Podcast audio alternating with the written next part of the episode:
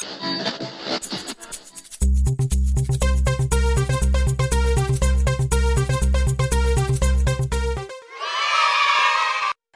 à toutes et à tous et bienvenue dans cette série de podcasts dans laquelle nous essayons d'évaluer le rôle et l'importance de la musique à l'école.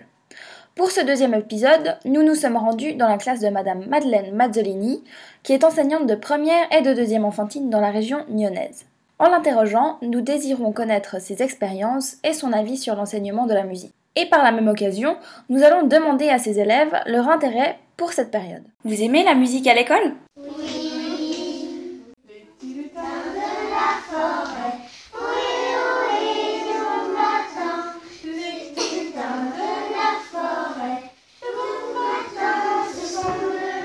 La musique à l'école enfantine est une activité appréciée par les enfants.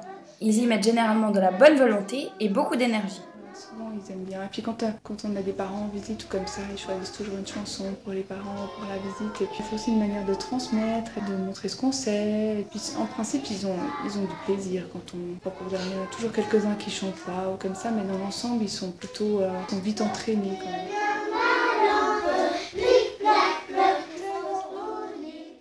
Comment l'enfant perçoit-il la musique à l'école? La plupart vous répondront que c'est marrant, super et bien d'autres adjectifs qualificatifs qui tendront vers le positif. Extrêmement peu d'enfants vous diront qu'ils n'aiment pas la musique et qu'ils trouvent cela ennuyeux. De nos jours, que ce soit dans un supermarché, dans des toilettes publiques ou tout simplement chez soi, on trouve la musique partout. Un enfant a aujourd'hui très certainement une radio ou une télévision dans sa chambre. La musique fait donc tout à fait partie de sa vie. Mais comment les enseignants s'y prennent-ils pour enseigner la musique? Les professeurs font de leur mieux pour que leurs élèves adoptent l'approche du rythme et de la mélodie et ne recherchent pas forcément la justesse dans la voix. L'important est, selon Madame Mazzolini, que l'enfant ait un contact avec le monde de la musique. Ce dernier pourra lui permettre de développer sa créativité, sa mémoire ou encore sa concentration.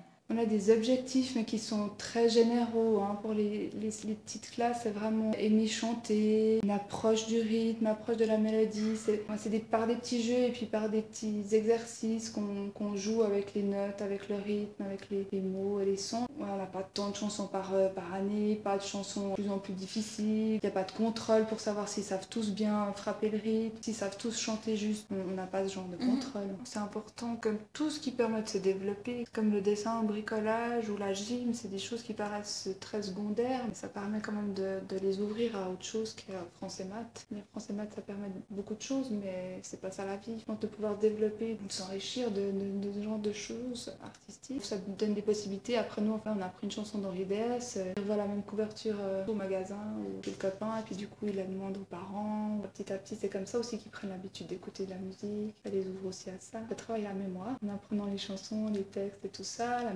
c'est aussi une forme de, de, mémoire. Puis la concentration aussi, d'être ensemble, d'être avec le groupe. Ça aide aussi euh, pour euh, la précision dans les tâches, hein, quand tu mhm. dois chanter précisément. Fais aussi attention à ce que tu fais dans d'autres disciplines. Et puis l'ouverture, on invente des, des, autres paroles, des autres chansons, ça fait appel à la créativité, dont on a besoin aussi dans plein d'autres domaines. Pour clore cet épisode, nous pouvons dire que la musique à l'école enfantine a une importance particulièrement forte car en plus de développer son sens musical, elle éveillera chez l'enfant d'autres capacités importantes pour la suite de son développement.